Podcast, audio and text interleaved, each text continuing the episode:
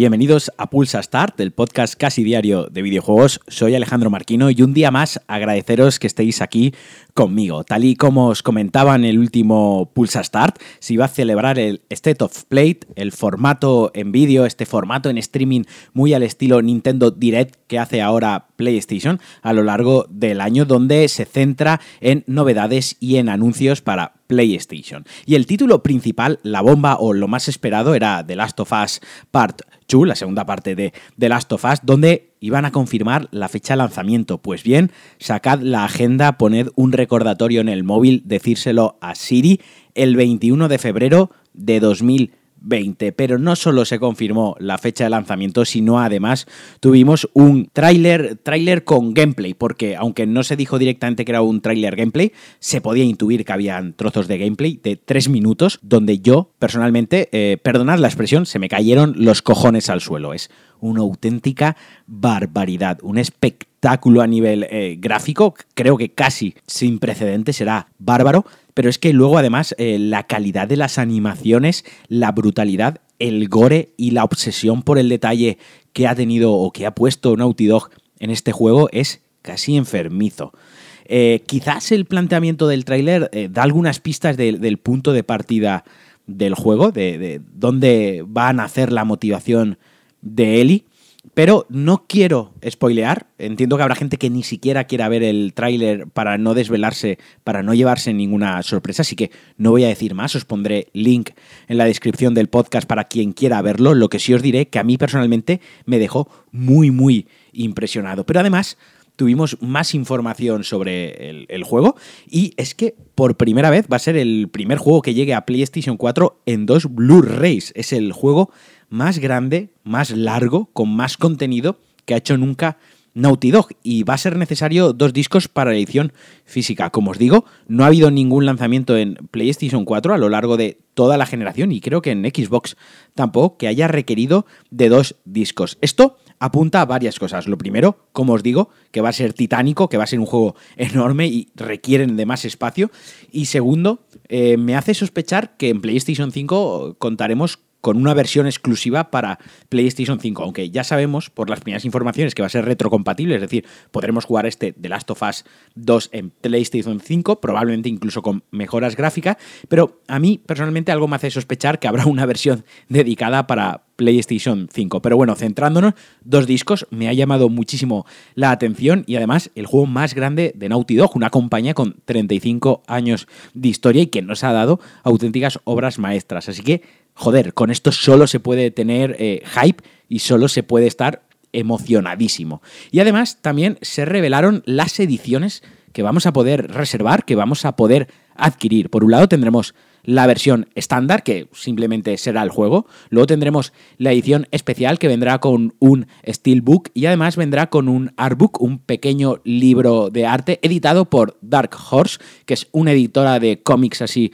más maduro, más de tono eh, negro. También edita muchos libros de arte, muchos libros de arte conceptual de videojuegos y creo que incluso alguna guía. Luego tendremos la Digital Deluxe, que básicamente es una edición normal digital que traerá pues algunos extras descargables. Y por último la edición coleccionista que contará con algunos bienes físicos, con una figura de Eli tocando la guitarra, con creo que una pulsera, además del steelbook, además del libro de arte y además de la banda original. Y alguna tontería más, todo esto en un packaging, en una caja muy chula y que me recuerda mucho a la edición especial eh, de The Last of Us 1, que para quien no lo sepa o para quien no lo recuerde, seguro que muchos de vosotros la tendréis en casa, era una caja negra muy muy chula, podías elegir la versión de Ellie o la de Joel con las letras en blanco a un lado y la cara del protagonista en blanco y negro al otro lado, pues el arte de la carátula de esta segunda parte es muy muy similar y es algo que a mí me ha gustado muchísimo. Repito, 20 de febrero de 2020, apuntadlo bien en vuestras agendas. Bueno, perdonad, ya lo he dicho mal.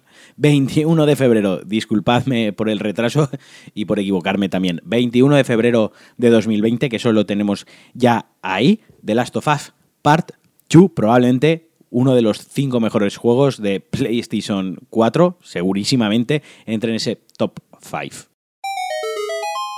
Pero no solo de The Last of Us 2 vive el gamer y también se dieron algunas fechas, no todo de exclusivos, pero se hizo un pequeño repaso en este evento. Eh, se dio la fecha del Dragon Ball Z Kakarot, 17 de enero. También se recordó que el 3 de marzo recibiremos Final Fantasy VII Remake, le tengo muchísimas ganas.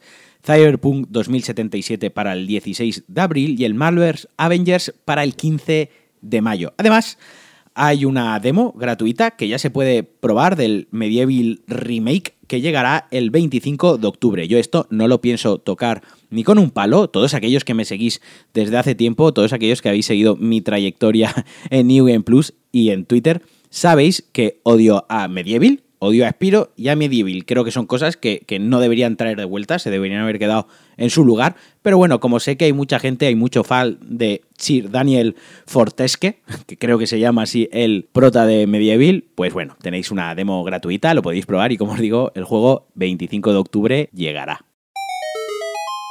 Además, Death Stranding tendrá una edición limitada de PlayStation 4 Pro. A mí me ha molado bastante, es una edición blanca, la, la, consola es toda blanca con dos manos negras, que me ha llamado más la atención es el mando. El mando será amarillo transparente al estilo de la cúpula de la, del habitáculo este donde lleva el feto el protagonista, así que está muy muy llamativa.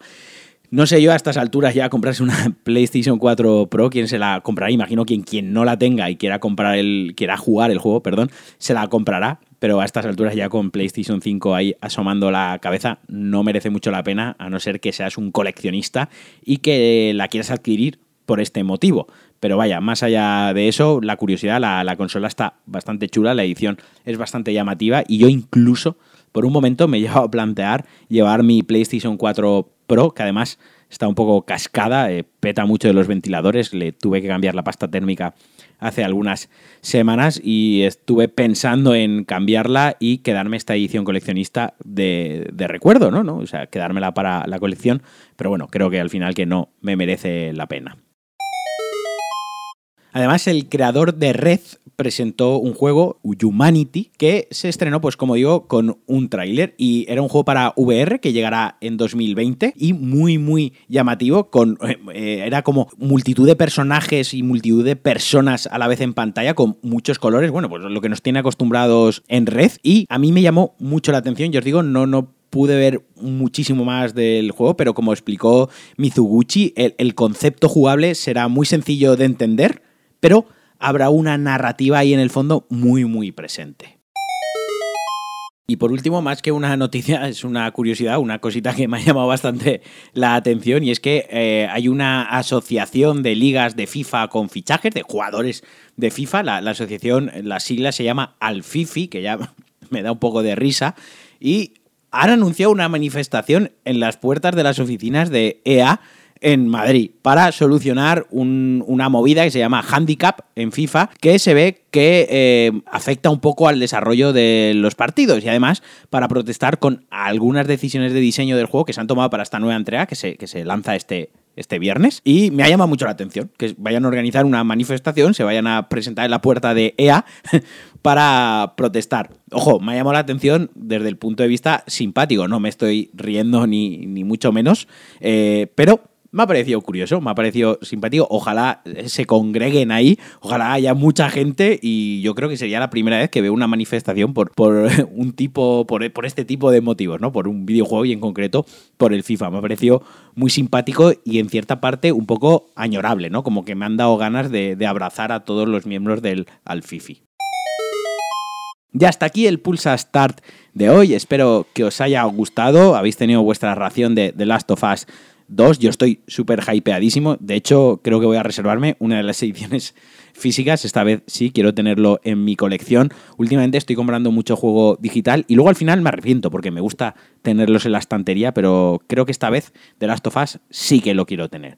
No me enrollo más, os mando un abrazo muy muy fuerte, espero que paséis un día genial, me podéis dejar comentarios, me podéis mandar mensajes, me podéis seguir por la calle y lo que vosotros queráis. Espero que todo vaya genial y adiós.